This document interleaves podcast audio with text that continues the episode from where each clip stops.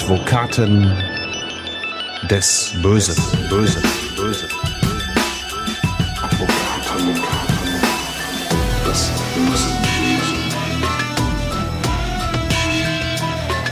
Und damit wieder herzlich willkommen zu Advokaten des Bösen, ein True Crime Podcast, in dem Strafverteidiger ihre eigenen wahren Fälle erzählen. Mein Name ist Simone Danisch. Ich bin Journalistin, Radiomoderatorin und True Crime Fan und ich sitze in unserem Podcaststudio in der Aktenkammer heute mal wieder einem Advokaten des Bösen gegenüber.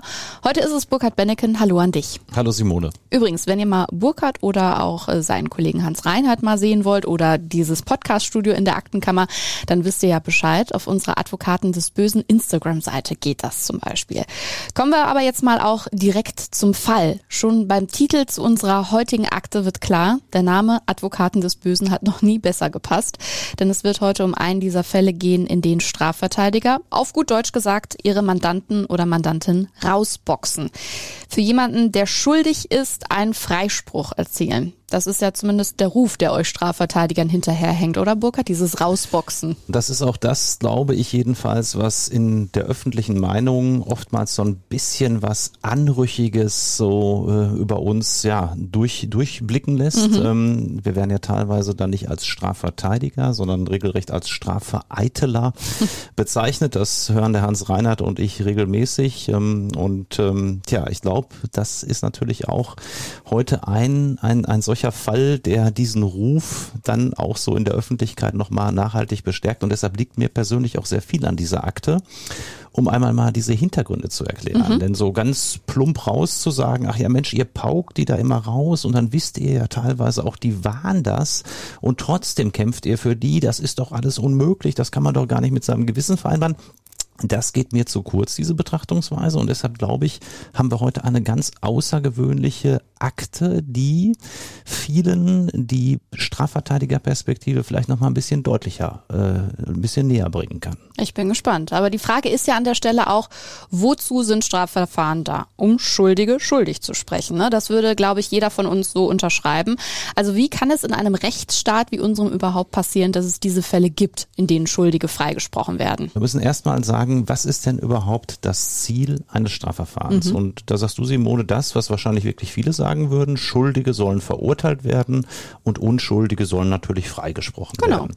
Das kann ich auch gut nachvollziehen, dass man das erstmal auf den ersten Blick so sieht. In einem Rechtsstaat sieht das jedenfalls äh, die rechtswissenschaftliche Lehre und auch unsere Rechtsprechung ein bisschen anders. Es gibt nämlich nicht nur das Ziel im Strafverfahren, dass ein richtiges Urteil gesprochen wird, dass also jemand, der schuldig ist, auch entsprechend verurteilt wird oder dass jemand, der unschuldig ist, freigesprochen wird, sondern es geht ein bisschen weiter mit den Zielen des Strafverfahrens. Es ist nämlich auch ganz wichtig, dass die Entscheidung bei Gericht prozessordnungsgemäß zustande kommt. Das hört sich jetzt ganz juristisch an. Gemeint ist damit, dass insbesondere die Vorschriften in der Strafprozessordnung, aber auch viele andere Gesetze und auch Gerichtsentscheidungen, die wir haben, die für das Strafverfahren gelten, beachtet werden von den Beteiligten. Ja, und dass nicht einfach Kraut und Rüben herrscht, auf Deutsch gesagt.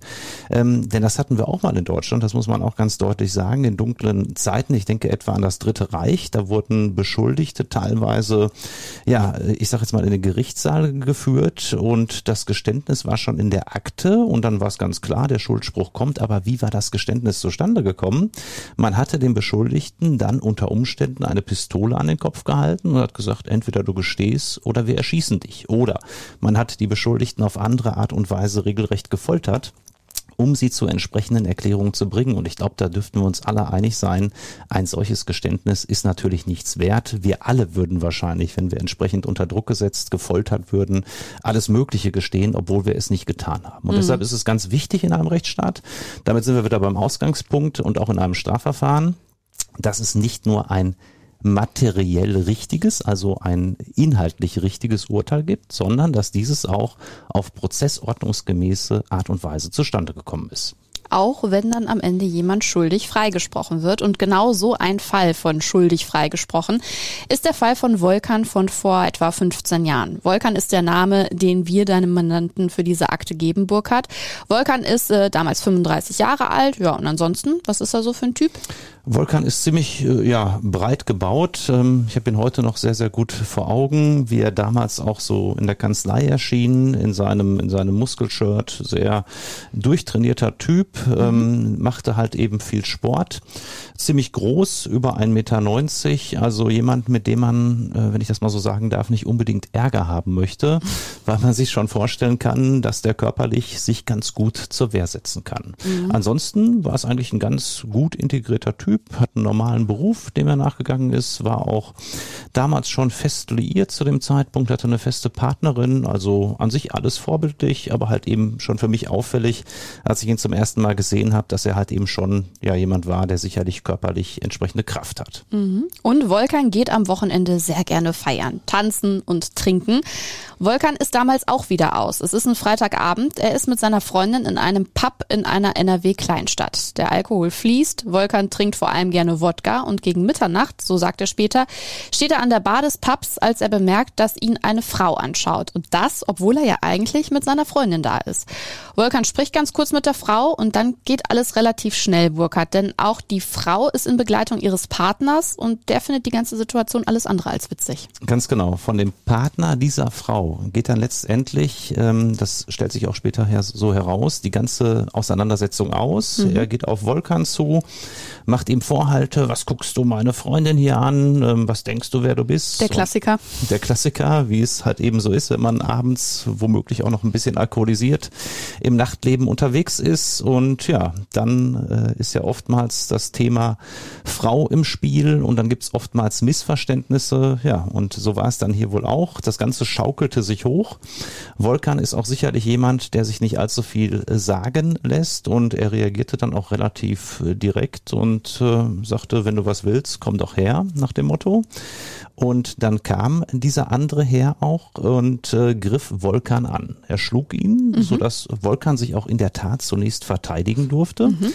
Volkan schlug ein oder zweimal zurück, der andere ging dann durch die heftigen Schläge direkt zu Boden. Volkan sprang auf ihn mehr oder weniger drauf, kniete auf ihm und schlug dann noch mehrfach, als der andere im Prinzip schon, sag ich jetzt mal, geschlagen am Boden lag, noch auf ihn ein. Das durfte oh. Volkan sicherlich nicht mehr zu dem Zeitpunkt. Da war sein Notwehrrecht, wenn eins bestanden hat, spätestens beendet. Mhm.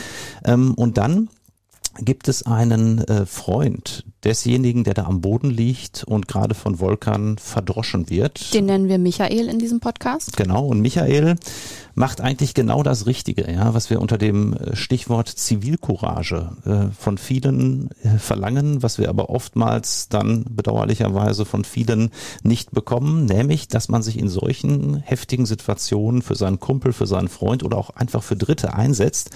Und Michael geht dann ähm, von hinten wohlgemerkt auf, äh, auf die Szenerie zu. Ähm, Volkan, er sieht praktisch Volkans Rücken mhm. und wie Volkan weiter auf seinen Freund einschlägt und dann dann versucht Michael Volkan von seinem Freund runterzuziehen, indem er nicht etwa Volkan angreift, sondern ihn lediglich etwas heftiger an den Oberarm fasst und mhm. ihn versucht runterzuziehen. Bei Volkan äh, geht es dann blitzschnell. Er hat urplötzlich, was vorher nicht der Fall war, ein Bierglas in der Hand, das wohl irgendwo da rumstand, rumlag. Das ist nicht ganz klar geworden im späteren Strafverfahren. Jedenfalls hat er einen, einen Bierkrug in der Hand und äh, dreht sich im Prinzip um und schlägt mit voller Wucht Michael diesen Bierkrug ins Gesicht. Ähm, also man, wenn ich das so formulieren darf, er zieht ihm den Bierkrug regelrecht durchs Gesicht. Mhm. Und das hat natürlich äh, zur Folge, dass Michael ganz erheblich verletzt wird, mhm. sofort natürlich von Volkan ablässt, äh, ganz heftig anfängt zu bluten. Ähm, es bleibt aber nicht bei diesem Bluten, sondern ähm, Michael ist wirklich ganz, ganz erheblich verletzt. Mhm. Unter anderem hat er einen Einriss im Auge, der sich hierdurch äh, dauerhaft auch dann auf sein Sehvermögen später auswirken wird. Er hat einen Jochbeinbruch, einen Nasenbeinbruch, er hat eine ganz tiefe Narbe, die wohl sein Leben lang, wie sich später herausstellt, äh, zurückbleiben wird im Gesicht. Oh Mann. Leider gut sichtbar. Tja, die Szenerie jedenfalls in diesem Pub ist dann erstmal beendet. Es gibt allerdings, auch das ist typisch für sogenannte Kneipenschlägereien, ein unheimliches Durcheinander. Hm. Ähm, Türsteher kommen dann hinzu, versuchen die ganze Szenerie zu sichern, äh, ziehen Volkan zur Seite, ziehen auch den, den am Boden liegenden zur Seite und äh, kümmern sich natürlich um den verletzten Michael. Ein Rettungswagen kommt, die Polizei wird herbeigerufen und die nimmt vor Ort natürlich erstmal die Anzeige auf. Ja, der ähm, schwer verletzte Michael kann selbst zu diesem Zeitpunkt noch gar nichts groß sagen, sondern wird äh, auf der Bahre in den Rettungswagen gebracht hm. und dann zum Krankenhaus. Aber die ganzen umliegenden Zeugen, es sind immerhin zehn an der Zahl, die dort vernommen werden und die geben dann alle ihre ihre Sichtweise der Dinge wieder auf die Szenerie, was da vorgefallen ist. Mhm. Tja, ähm, Volkan selbst äußert sich nicht zu der Sache. Er wird als Beschuldigter direkt auch betrachtet, wobei schon am Tatort es auch heißt, ja, es könnte aber auch jemand anderes mit dem Bierkrug gewesen sein. Mhm. Also es gab da schon am Tatort erste Zweifel, hat der Volkan wirklich das Bierglas genommen oder war es vielleicht irgendjemand, der da noch hinzugekommen ist? Ähm, das war da schon so ein bisschen unklar. Es ging halt alles sehr schnell. Ne? Ja, Michael kommt ins Krankenhaus, du hast es gesagt, er kommt auf die Intensivstation. Insgesamt zehn Tage bleibt er im Krankenhaus und er wird eben lebenslang ähm, was davon tragen, von diesem Angriff von Volkan. Diese sichtbare Narbe, er hat eine Einschränkung der Sehkraft um 80 Prozent auf seinem Auge. Das ist wirklich eine heftige Sache, wegen der sich Volkan dann natürlich auch vor Gericht verantworten muss. Es wird nämlich erstmal gegen ihn ein Strafverfahren eingeleitet wegen des Verdachts der gefährlichen Körperverletzung. Was ist jetzt genau gefährliche Körperverletzung? Da, Simone, höre ich ganz oft von meinen Mandanten, ich bin verdächtig der, und dann sagen die ganz oft schweren Körperverletzungen. Mhm. Und da muss man sagen, das ist äh, in der Regel nicht der Fall. Natürlich gibt es auch eine schwere Körperverletzung, aber eine schwere Körperverletzung ist etwas anderes als eine gefährliche. Es ist nämlich so, dass das Gesetz in Paragraph 224 des Strafgesetzbuches die gefährliche Körperverletzung geregelt hat. Und ähm, eine solche liegt vor, wenn man zum Beispiel mit einem gefährlichen Werkzeug, so steht es im Gesetz, einen anderen verletzt. Ein gefährliches Werkzeug ist zum Beispiel ein Bierkrug mhm. ja, oder auch ein Messer. Ähm, und es gibt natürlich auch noch andere Möglichkeiten, was viele nicht wissen, auch wenn ich mit einem anderen zusammen, also zu zweit, einen Dritten angreife, mhm. auch dann begehe ich eine gefährliche Körperverletzung, weil es eine mittäterschaftliche, eine gemeinschaftliche ist. Ja, mhm. und es ist halt eben so, bei der gefährlichen Körperverletzung habe ich eine Mindeststrafe von sechs Monaten Freiheitsstrafe. Das ist schon ein heftiges Delikt und es geht sogar nach oben hin bis zu zehn Jahren Freiheitsstrafe. Also das ist eine heftige Tat. Die schwere Körperverletzung, die ist noch etwas heftiger, muss man dazu sagen. Die ist in Paragraph 226 geregelt, aber aber eine schwere Körperverletzung liegt nur im Ausnahmefall vor, wenn jemand zum Beispiel das Sehvermögen komplett verliert, mhm. auf einem Auge auch, ne? Oder wenn jemand äh, ein wichtiges Glied des Körpers verliert, wenn im Extremfall mal ein Arm abgetrennt wird oder mhm. ähnlich Schlimmes passiert, dann haben wir eine schwere Körperverletzung. Da ist der Strafrahmen dann mindestens ein Jahr ja, und äh, also noch eine höhere Mindeststrafe als bei der gefährlichen Körperverletzung und geht dann auch bis zu zehn Jahren und in ganz besonders schlimmen Fällen sogar bis zu 15 Jahren. Ähm, das ist die schwere Körperverletzung, die oft mit der gefährlichen verwechselt wird. Und es gibt dann noch die einfache oder auch vorsätzliche Körperverletzung genannt. Die liegt vor, wenn ich all diese Erschwerungsgründe nicht habe. Wenn ich also auf Deutsch gesagt schlichtweg einen anderen schlage, mit der Faust zum Beispiel, dann rede ich von einer einfachen Körperverletzung mhm. und da habe ich eine Freiheitsstrafe, die im Mindestmaß mit einer Geldstrafe bedroht ist und im Höchstmaß mit bis zu fünf Jahren. Okay, dann hätten wir das auch mal sortiert. Ja, die Polizei hatte in dem Fall von Volkan die Zeugen in dem Pub verhört, das hast du ja gerade schon angesprochen, darunter auch die Frau, die Volkan am Tresen angesprochen haben soll, ihr Freund und natürlich auch Michael selbst. Und hier unterläuft der Polizei ein erster Fehler. Es ist sogar ein folgenschwerer Fehler, wie sich später herausstellen wird. Sie zeigt Michael ein Foto, ein Foto von Volkan. Man spricht juristisch von einer Wahllichtbildvorlage, mhm. die die Polizei oftmals im Ermittlungsverfahren vornimmt, wenn nicht klar ist, ob oder wer der Täter ist, ja, oder ob eine verdächtigte Person tatsächlich die Tat begangen hat. Und eine Wahllichtbildvorlage meint, ähm, dass die Polizei dem jeweiligen Zeugen, der vernommen wird, mindestens acht Bilder vorlegt. Mhm. Und zwar gibt es da auch besondere Kriterien, nämlich die Bilder sollen sich nach der Beschreibung des Täters richten.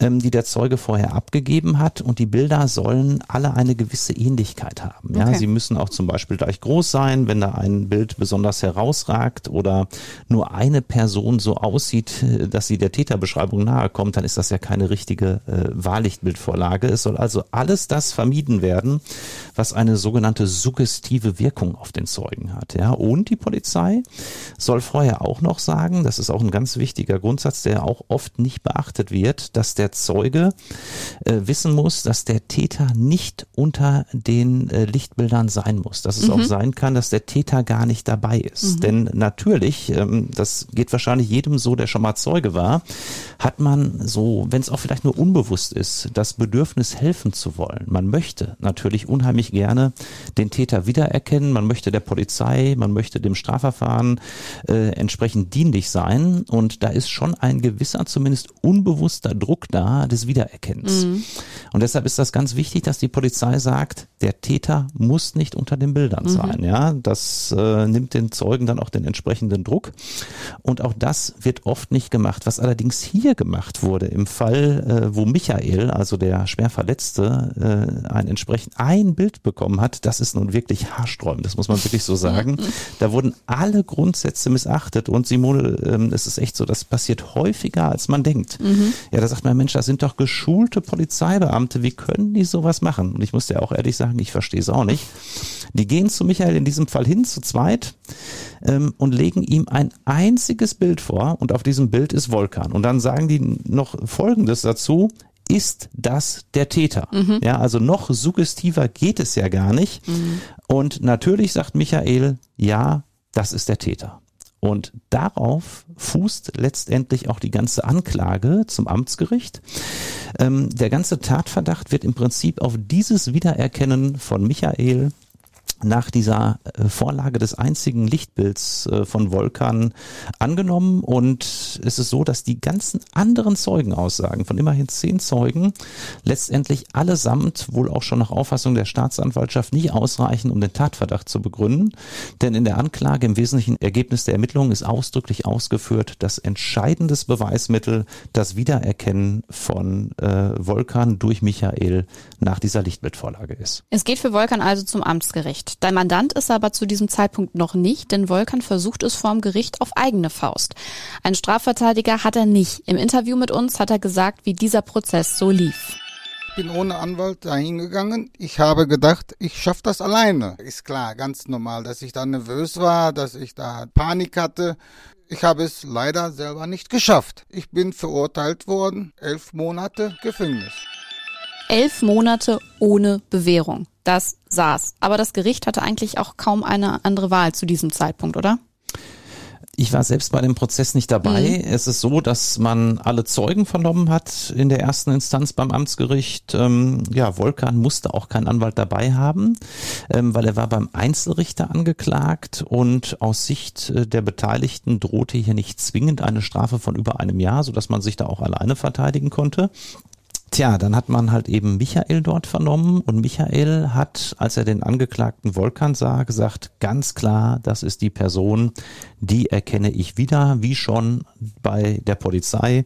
Das ist der Täter, der hat mir den Bierkrug durchs Gesicht gezogen, der hat das alles verursacht. Und das war auch das Einzige, ähm, was dann letztendlich zu der Verurteilung geführt hat denn die ganzen anderen Zeugen haben ja alles Mögliche ausgesagt, aber keiner konnte genau äh, bestätigen, dass Volkan der Täter war. Und die elf Monate ohne Bewährung gab's, weil es in der Vergangenheit bei Volkan schon mal zweimal Körperverletzungen gab, für die er verurteilt wurde, richtig? Genau, es gab keine laufende Bewährung oder so, sonst hätte er auch tatsächlich einen Anspruch auf zumindest einen Pflichtverteidiger gehabt. Das war jetzt hier nicht der Fall. Er hatte aber in der Vergangenheit zweimal eine Vorverurteilung wegen einfacher Körperverletzung. Das waren also nicht ganz so heftige Dinge. Trotzdem war er entsprechend aufgefallen. Und der Richter in der ersten Instanz hat dann zu Volkan gesagt und das auch hinterher so deutlich ins Urteil geschrieben, das wäre jetzt die dritte Körperverletzung, die der Justiz bekannt wird. Und auch wenn er vorher noch keine Bewährung bekommen hätte, sondern wohl nur Geldstrafen, ähm, wäre jetzt Ende der Fahnenstange, wer andere ein Leben lang äh, so entstellt, wie jetzt mit dieser Narbe bei Michael und in eine äh, Todesgefahr bringt. Das stand auch äh, im Urteil. Das muss man wirklich sagen. Da hatte der Richter insofern sicherlich nicht Unrecht. Spricht. Ne? Denn so ein Bierkrug äh, eingesetzt gegen den Kopf oder auch das Gesicht des anderen, das ist schon eine gemeingefährliche Waffe. Das mhm. darf man nicht unterschätzen. Wenn man Rechtsmediziner in Gerichtssälen dazu hört, und das haben wir sehr häufig, ähm, dann sagen die alle oftmals, das ist sogar schon konkret lebensgefährlich in der Regel, weil halt eben sehr, sehr viel passieren kann. Da kann alles Mögliche getroffen werden und deshalb muss man einfach wissen, überhaupt Angriffe gegen den Kopfbereich sind in der Regel immer extrem gefährlich, vor allen Dingen mit solchen Gegenständen wie Bierkrügen. Und jetzt kommt der Zeitpunkt, an dem du ins Spiel kommst, Burkhard. Volkan kommt zu dir in die Kanzlei und versucht zu retten, was noch irgendwie zu retten ist. Er will in Berufung gehen. Wie läuft so eine Berufung denn ab? Er kam direkt am Tag nach der Urteilsverkündung. Mhm. Ich muss sagen, aus Strafverteidiger-Sicht zum Glück, denn einige Personen kommen auch mal so 10, 14 Tage nach einer Verhandlung und sagen dann, ich bin vor 10, 14 Tagen verurteilt worden. Ähm, ich habe mir das jetzt nochmal reiflich zu Hause überlegt und ich möchte jetzt in die nächste Instanz gehen und dann ist der Ofen auf Deutsch gesagt aus, weil weil man hat nämlich eine Frist von einer Woche hm. ab dem Tag der Urteilsverkündung. Wenn also mittwochs das Urteil gesprochen wird, kannst du bis zum nächsten Mittwoch ein Rechtsmittel einlegen. Okay. Wenn du am äh, Donnerstag der nächsten Woche kommst, ähm, dann ist der Ofen aus. Ja, dann gibt es keine Chance mehr. Dann ist das Urteil rechtskräftig, weil es entsprechende Fristen gibt und die sind bei strafrechtlichen Rechtsmitteln halt eben sehr kurz. In diesem Fall, wenn du gegen ein amtsgerichtliches Urteil vorgehen willst, hast du gerade mal eine Woche Zeit. Und das hat Volkan zum Glück eingehalten. Und ja, was mache ich dann als Strafverteidiger? Ich lasse natürlich meinem Mandanten eine Vollmacht bei mir unterschreiben und dann diktiere ich im Prinzip nur ein beziehungsweise zwei Sätze ab. Ich schreibe dann an das Amtsgericht. Man legt das Rechtsmittel da ein bei dem Gericht, wo das Urteil auch herkommt. Mhm. Und schreibt dann dahin an das Amtsgericht XY. Ähm, ich zeige an, dass ich Volkan XYZ verteidige und lege hiermit, und dann drückt man das in der Regel fett, Berufung gegen das Urteil des Amtsgerichts XY vom so und so vielten ein und beantrage Akteneinsicht. Ja, und dann jagt man das in der Regel per Telefax oder heute per BEA. BEA ist das besondere elektronische Anwaltsfach, ist also so eine mhm. Art besondere E-Mail für Anwälte. Ja, das ist mittlerweile äh, vorgeschrieben für die Rechtsmitteleinlegung.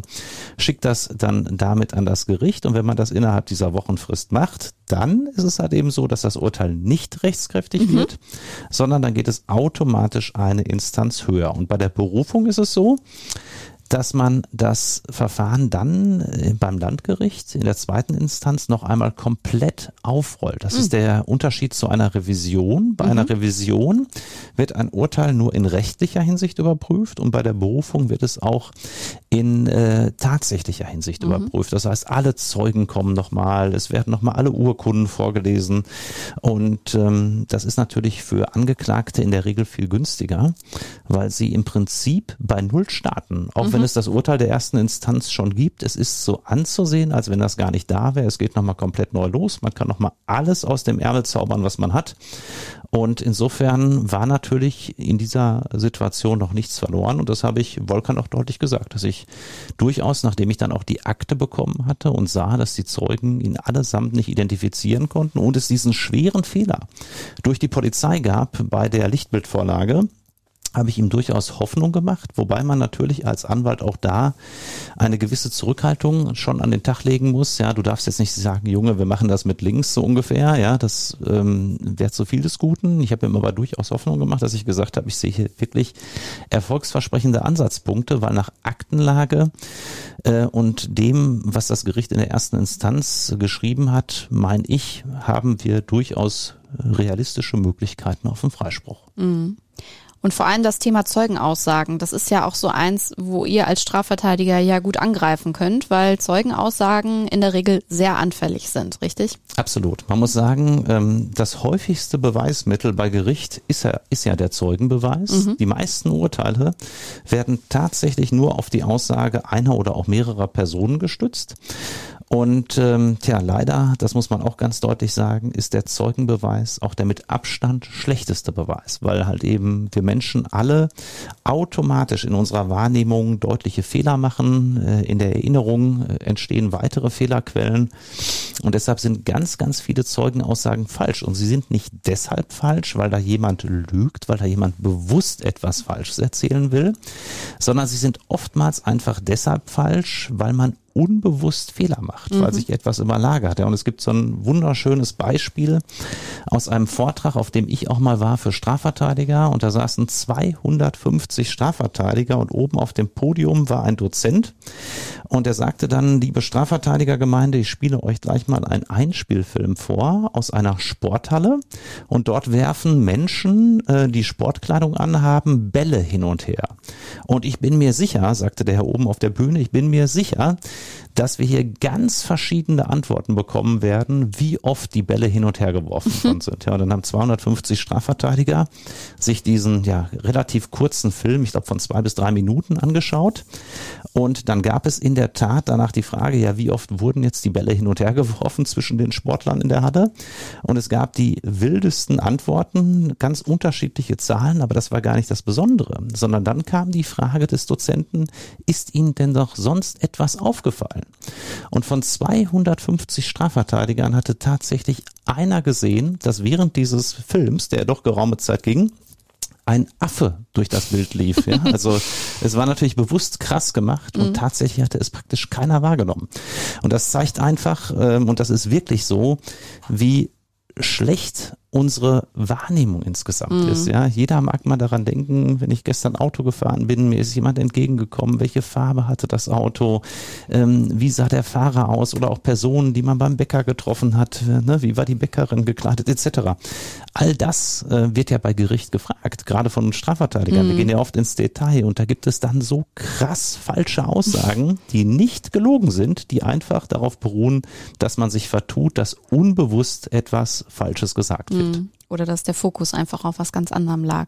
Ich sag immer, ich wäre die schlechteste Zeugin überhaupt. Ich kann mir keine Gesichter merken und ich bin auch super vergesslich und wahrscheinlich würde ich auch alles durcheinander hauen. Also mich lieber nicht irgendwo als Zeugin nehmen. Wobei, wenn du das so in dieser Offenheit im Gerichtssaal sagst, ist das ja vollkommen okay. Mhm. Das Problem fängt ja da an, wo Zeugen, ähm, sage ich jetzt mal auch, vielleicht nicht so gut wahrnehmen, mhm. wie du das von dir meinst, und dann aber meinen, sie müssten unbedingt eine Angabe mhm. machen. Ja, und da fängt es dann oftmals an, für die Wahrheitsfindung schwierig zu sein. Und mhm. das ist natürlich dann auch wieder ein Punkt, wo wir Strafverteidiger im Optimalfall dann darauf drängen, dass man sagt, gucken Sie mal, dieser Zeuge aus den und den Gründen gibt hier das und das an. Das passt nicht zu dem und dem. Und das ist halt eben auch gerade unser Job. Jedenfalls dann, wenn es schlecht läuft für unseren Mandanten, das dann herauszuarbeiten. Jetzt ist da auf der einen Seite dein Mandant, der dich engagiert hat, für den du vor Gericht kämpfst, von dem du aber auch weißt, dass er eine wirklich brutale Tat begangen hat.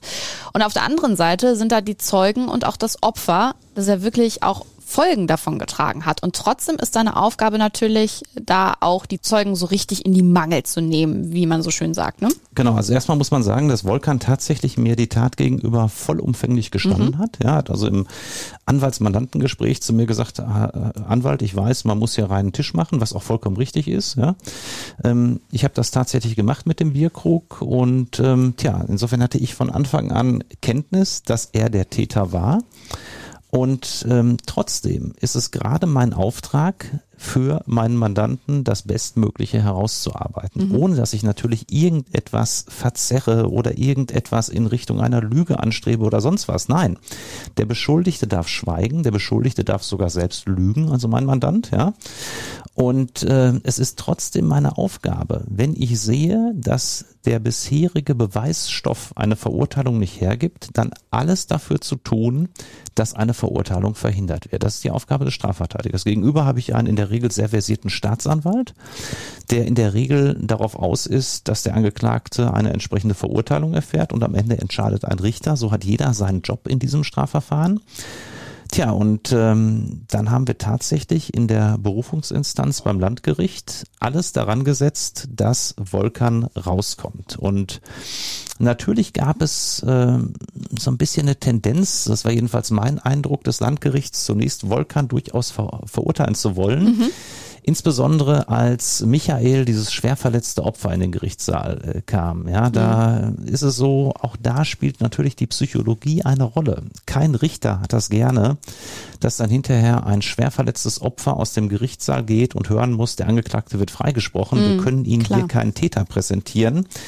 Und ähm, das macht schon was mit jedem. Ich glaube, da kann sich auch kein Richter, niemand von freisprechen. Und deshalb äh, war anfangs mein Gefühl, dass es so ein bisschen in die Richtung gehen könnte, gerade als Michael ausgesagt hatte, dass Volkan möglicherweise wieder in dieser Berufungsinstanz verurteilt würde. Mhm. Und ähm, wir sind trotzdem weiter das Risiko eingegangen, dass er auch zu einer Haftstrafe verurteilt wird, weil wir halt eben trotzdem gute Freispruchschancen gesehen haben. Und ich habe dann, nachdem Michael gehört wurde, äh, ihn nochmal sehr ausführlich zu dieser Lichtbildvorlage befragt. Mhm. Ja, das war mein zentraler Angriff der Verteidigung. Und er hat dann all das bestätigt, was ich mir schon vorher gedacht habe. Ihm wurde von der Polizei gar nichts gesagt. Ja, insbesondere äh, wurde ihm ja sogar gesagt, das äh, ist das der Täter. Also noch mhm. suggestiver geht's ja gar nicht. Das hat er auch wörtlich so bestätigt.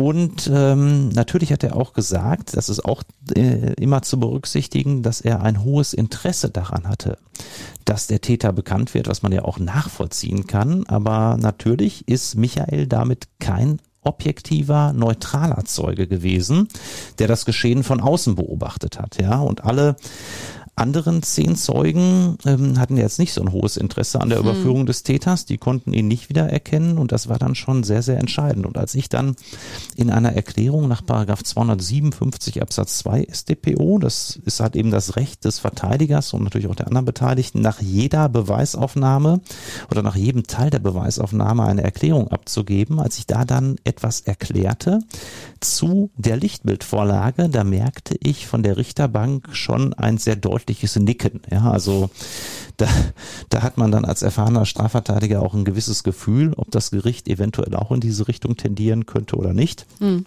Und das war so ein Zeichen schon in dem Prozess äh, für mich, dass wir hier tatsächlich in Richtung Freispruch unterwegs sein könnten, nachdem ich, wie gesagt, anfangs noch ein bisschen anderes Gefühl hatte, aber als ich diese Erklärung abgegeben hatte, merkte ich, das war ein Gericht, das die rechtsstaatlichen Grundsätze sicherlich sehr hoch hält, wie sich dann später auch herausstellte. Und das muss man an dieser Stelle noch einmal so klar sagen. Das ist dein Job. Nach Fehlern im Prozess suchen, nach Fehlern in den Ermittlungen suchen und so das bestmögliche Ergebnis für deinen Mandanten rausholen. Und und das hat am Ende bei Volkan dazu geführt, dass er tatsächlich freigesprochen wurde. Fast schon unglaublich nach dem ersten wirklich sehr harten Urteil vor dem Amtsgericht. Wie hat aber das Berufungsgericht, also das Landgericht, diesen Freispruch begründet? Das Landgericht hat sich wirklich sehr viel Mühe gemacht und hat nochmal alle zehn Zeugenaussagen im Einzelnen detailliert wiedergegeben mhm. und hat gesagt, keine einzige dieser zehn Zeugenaussagen trägt auch nur im Ansatz eine Verurteilung Volkans. Auch im Zusammenwirken kann man nicht mehrere Indizien daraus ziehen, dass Volkan verurteilt werden könnte. Und man sagte dann ganz klar, allein was hier eine Verurteilung bringen könnte, wäre die Aussage Michaels mit dem entsprechenden Wiedererkennen Volkans. Und da hat man dann ganz klar die Grundsätze herangezogen, die mittlerweile auch anerkannt sind, vom Bundesgerichtshof mehrfach herausgearbeitet worden sind, dass nämlich einfach nicht ausgeschlossen werden kann bei einem sogenannten wiederholten Wiedererkennen, dass der Zeuge Michael sich vertut, unbewusst und natürlich durch diese hohe suggestive Wirkung der Vorlage des einzelnen Bildes von Volkan durch die Polizei immer wieder die Person wiedererkennt, die ihm die Polizei gezeigt hat und hm. nicht die Person, die ursprünglich in dem Pub ihm den Schlag mit dem Bierglas versetzt hat. Und da muss man sagen, ähm, da spricht schon wirklich auch sehr, sehr viel für. Ja, ähm, mhm. auch wenn ich natürlich wusste, dass Volkan es war, ist das erstmal so absolut richtig juristisch hergeleitet worden vom Landgericht. Und man hatte noch ein weiteres Argument, was ich auch sehr beeindruckend fand. Man hat gesagt, der Volkan hat ja zunächst auf den am Boden liegenden eingeschlagen. Und dabei hat er unstreitig nur seine Fäuste benutzt und kein Bierglas.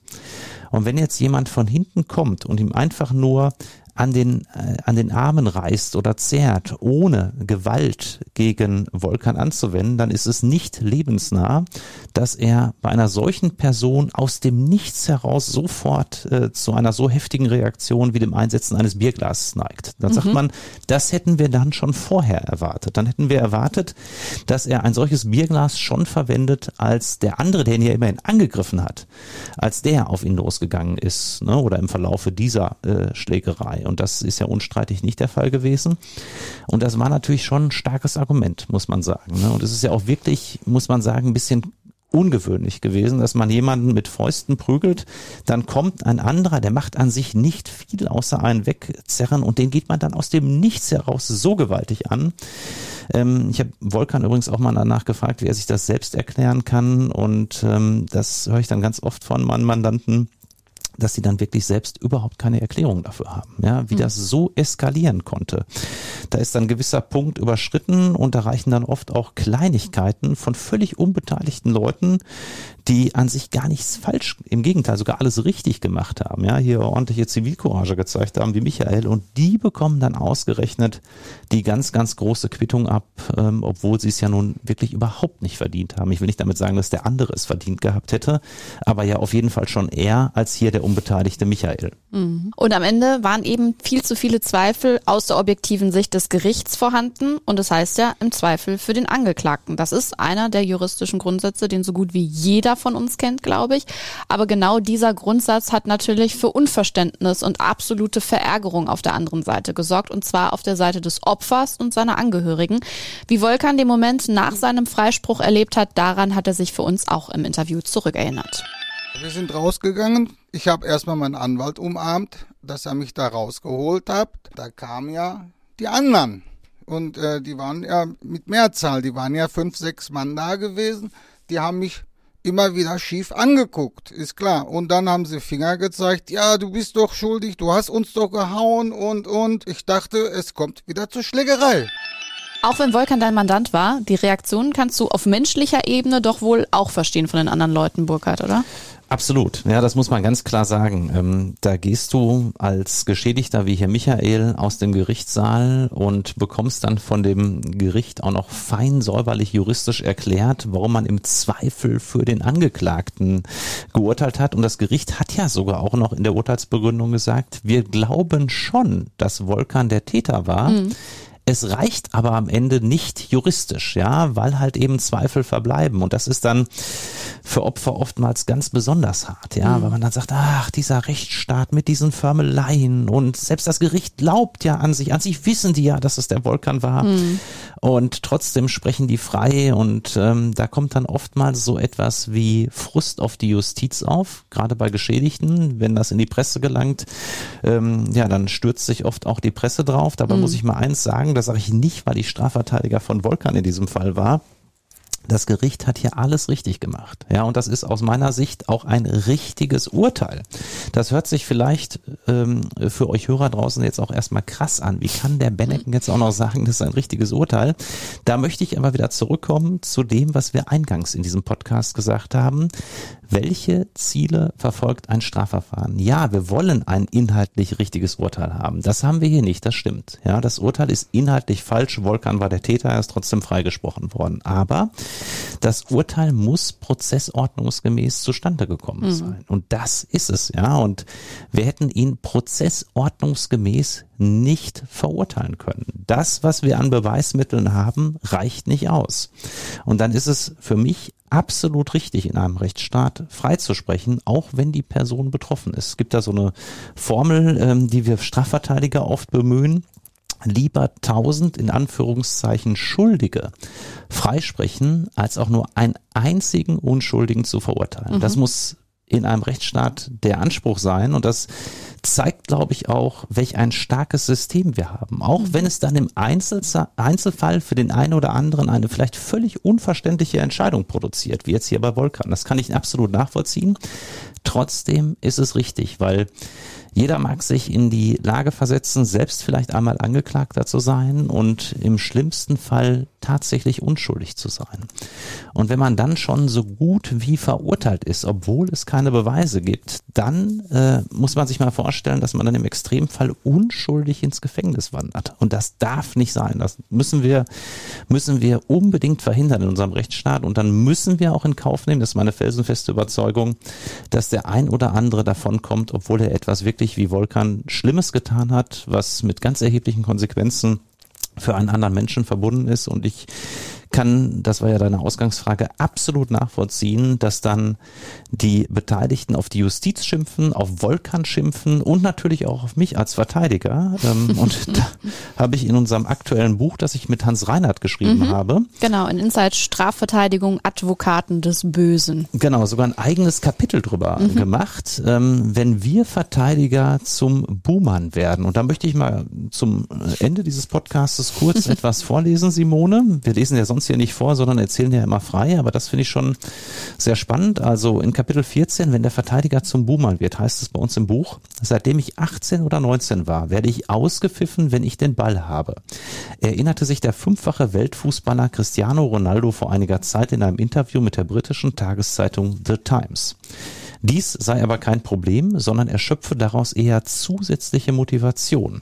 Wenn ihm Hass entgegenschlage, so der portugiesische Superstar, sporne ihn das viel mehr an, als dass es ihn nervös mache. Obwohl ich auf meinem Spielfeld dem Gerichtssaal verteidige und Cristiano Ronaldo auf seinem stürmt, ticken wir in diesem Punkt gleich. Als Strafverteidiger kann ich diese Einschätzung des vielfachen Rekordchampions nur teilen.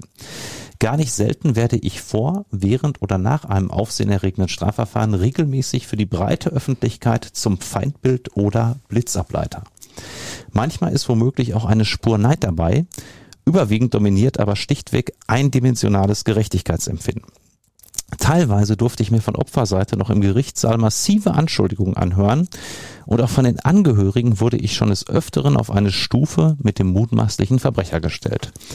Ein Anwalt, der in Strafsachen verteidigt, wird häufig zum Buhmann für das Publikum. Er wird zum Verbrecher gestempelt, nur weil er mutmaßliche Verbrecher verteidigt.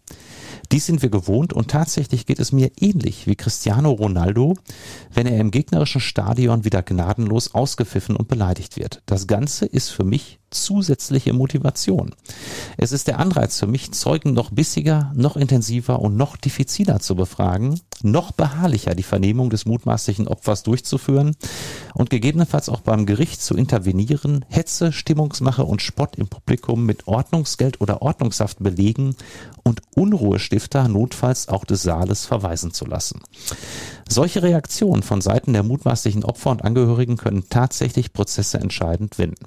Gerade wenn Zeugen als mutmaßliche Geschädigte völlig die Fassung verlieren, scheinen sie nicht mehr so seriös und zuverlässig von ihrer Aussagequalität her wie zuvor bei der Befragung durch das Gericht oder die Staatsanwaltschaft. Insofern setze ich mir als Strafverteidiger in geeigneten Fällen regelrecht das Ziel, zum Buhmann zu werden. Wenn dies gelingt, habe ich für mich in dieser Situation alles richtig gemacht und meinem Mandanten kommt es in der Regel zugute.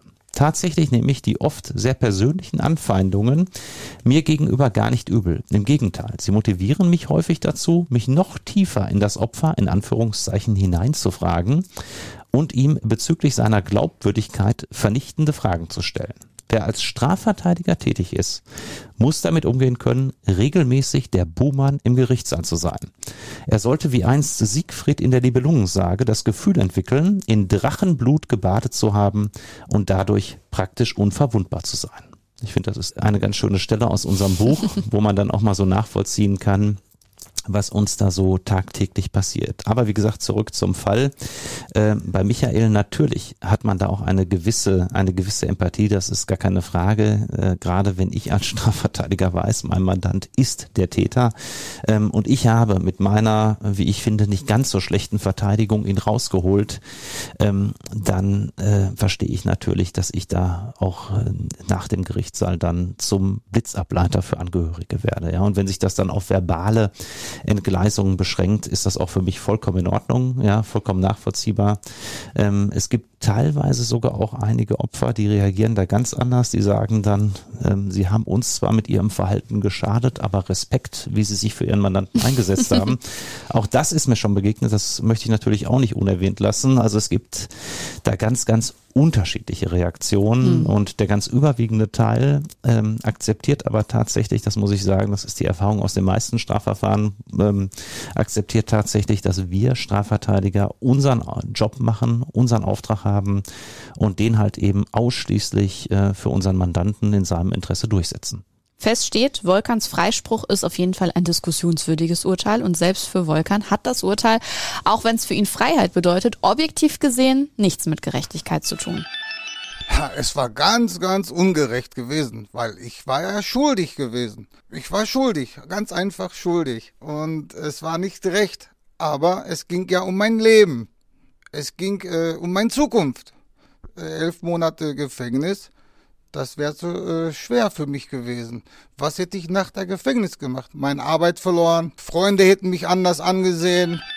Gut, das sind so Dinge, über die sollte man sich vielleicht äh, Gedanken machen, bevor man jemanden ein Bierglas durchs Gesicht zieht, das vielleicht dann hinterher Leute einen komisch angucken könnten. Aber das Urteil steht nun mal Freispruch, weil die Tat nicht eindeutig Völkern nachgewiesen werden konnte. Und nur damit wir das mal klarstellen, Burkhard, wir können jetzt auch nur so offen über Volkans Tat hier sprechen, weil die inzwischen schon verjährt ist. Ne? Genau, das ist auch ein ganz wichtiger Punkt. Natürlich ähm, ist eine gewisse Wiedererkennbarkeit da und das ist auch mit Volkan besprochen. Die Sache ist mittlerweile so lange zurückliegend, mhm. dass äh, eine entsprechende Wiederaufnahme auch des Strafverfahrens nicht mehr in Frage käme. Die Sache ist verjährt und insofern kann Volkan hier ganz offen bei uns im Podcast darüber reden und deshalb kann ich das auch als sein Verteidiger gestatten, dass er hier entsprechend über diesen Fall spricht. Ich finde, dieser Fall hat aber auf jeden Fall nochmal sehr deutlich gemacht, warum dieser Podcast Advokaten des Bösen heißt. Weil schön ist das von außen betrachtet für den Laien nicht immer. Und es hat auch immer den Hauch von so einem Pakt mit dem Teufel, den ihr da eingeht. Schauen wir doch mal, was dieser Teufel dir noch so auf den Schreibtisch gespült hat. Welche Akte liegt bei dir ganz oben auf, Burkhard, aktuell? Also jetzt habe ich ganz interessanterweise übermorgen einen Fall, der scheinbar völlig unspektakulär mhm. ist. Und zwar soll mein Mandant einer Dame, die Anzeige erstattet hat gegen unheimlich viele Personen, von denen sie nur die Handynummer hatte, soll er über WhatsApp eine Nachricht geschickt haben, Hallo Luda. Und zwar gab es wohl einen Stalker dieser Dame, wer das war, ist nicht ganz klar geworden nach der Akte, der in einem Erotikforum im Internet die Telefonnummer dieser Dame veröffentlicht hat und dazu geschrieben hat nach dem Motto sinngemäß, ich bin für alles zu haben mhm. in sexueller Hinsicht und so weiter. Und dann ähm, hat sie, ja, nachdem sie zahlreiche, äh, deutlich unter der Gürtellinie liegende Nachrichten bekommen hat, Anzeige gegen Unbekannt erstattet. Und dann hat die Polizei die ganzen Handynummern überprüft, die hinter diesen äh, WhatsApp-Nachrichten steckte. Eine einzige konnte zugeordnet werden und das war die meines Mandanten. Mhm. Der hatte dieses Handy, von dem eine der WhatsApp-Nachrichten mit dem Inhalt Hallo Luda ihr zugegangen war, äh, auf sich angemeldet. Ja, und das ist ganz spannend deshalb, weil natürlich ich auch hier wieder gute Freispruchschancen sehe. Ich will jetzt unter uns nicht sagen, ob ich von meinem Mandanten weiß, dass er die Nachricht geschrieben hat oder nicht. Das lassen wir jetzt mal hier an dieser Stelle außen vor. Ähm, jedenfalls ist es so, dass für den Tatnachweis der Umstand sicherlich nicht ausreichen wird, dass äh, die Nummer von dem Handy meines Mandanten gekommen ist, mhm. sondern man müsste schon konkret wissen, wer hat das Handy zu dem Zeitpunkt benutzt, mhm. ähm, wer hat darauf Zugriff gehabt. Und wenn man sich hier beispielsweise schweigend verteidigt, also mein Mandant übermorgen einfach sagen wird, ich äußere mich nicht zur Sache, weisen Sie mir doch mal nach, dass ich das war, der dieses Hallo Luda geschrieben hat, ähm, ja, dann glaube ich, sieht es sehr, sehr gut nach Freispruch aus. Ich habe mich allerdings auch gefragt und habe mich auch darauf vorbereitet, ist denn allein der Begriff Hallo Luda für sich gesehen schon eine Beleidigung oder ist das nur eine bloße Unhöflichkeit unterhalb der Schwelle zur Beleidigung? Und da glaube ich, kann man drüber streiten, wenn man allerdings hier äh, unterstellt, dass ja der Absender dieser Nachricht in einem Erotikforum unterwegs war, wo es ganz andere Texte noch gibt als ein bloßes Hallo Luda. Ich möchte jetzt gar nicht hier wiedergeben, äh, was ich da noch in der Akte alles von den anderen Absendern gefunden habe. Das war deutlich krasser jedenfalls. Dann glaube ich, ähm, muss man natürlich auch immer den Jargon und die Umgangsweisen in dem betreffenden Forum berücksichtigen. Ja, und wenn, wenn mein Mandant, wenn er es denn gewesen sein sollte, davon ausgegangen ist, dass die Dame hier diese Anzeige entsprechend eingestellt hat, ähm, dass sie so freizügig sei, dass sie halt eben Sex äh, an allen möglichen Orten mit allen möglichen Männern vollziehen will, ähm, das muss man dann ja zugunsten meines Mandanten unterstellen. Dann glaube ich, ist es keine Beleidigung, wenn ich dann einer solchen Person schreibe, Hallo Luda. Ähm, auch wenn es natürlich, wenn ich es einer wildfremden Person einfach so schreiben würde, sicherlich anders zu sehen wäre. Und das ist die Verteidigungsstrategie, Simone, die ich jetzt zu übermorgen vorbereitet habe. Und vielleicht können wir dann mal in einem der nächsten Podcast-Folgen aufklären, was daraus geworden ist. Ich sehe schon, das ist auch wieder sehr diskussionswürdig. Und für die Advokaten des Bösen geht es mit der nächsten Akte in 14 Tagen weiter. Hans Reinhardt sitzt mir dann wieder gegenüber. Folgt uns gerne auch weiterhin auf Instagram. Da freuen wir uns sehr über eure Nachrichten und ganz wichtig auch, bewertet unseren Podcast gerne überall, wo es geht. Auf Spotify oder bei Apple Podcasts.